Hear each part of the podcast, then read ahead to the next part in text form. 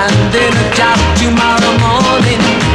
Got a little something I wanna do. Gonna buy something I can ride in. I take my girl, take her looking at the driving. of wanna be written down in history, just like Romeo and Juliet.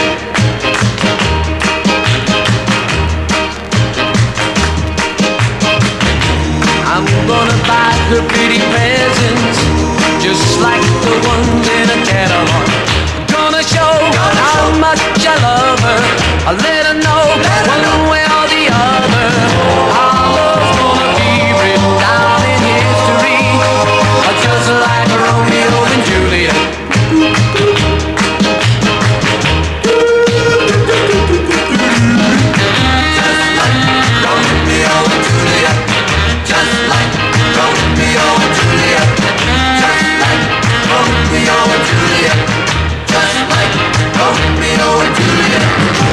Talk about love and romance.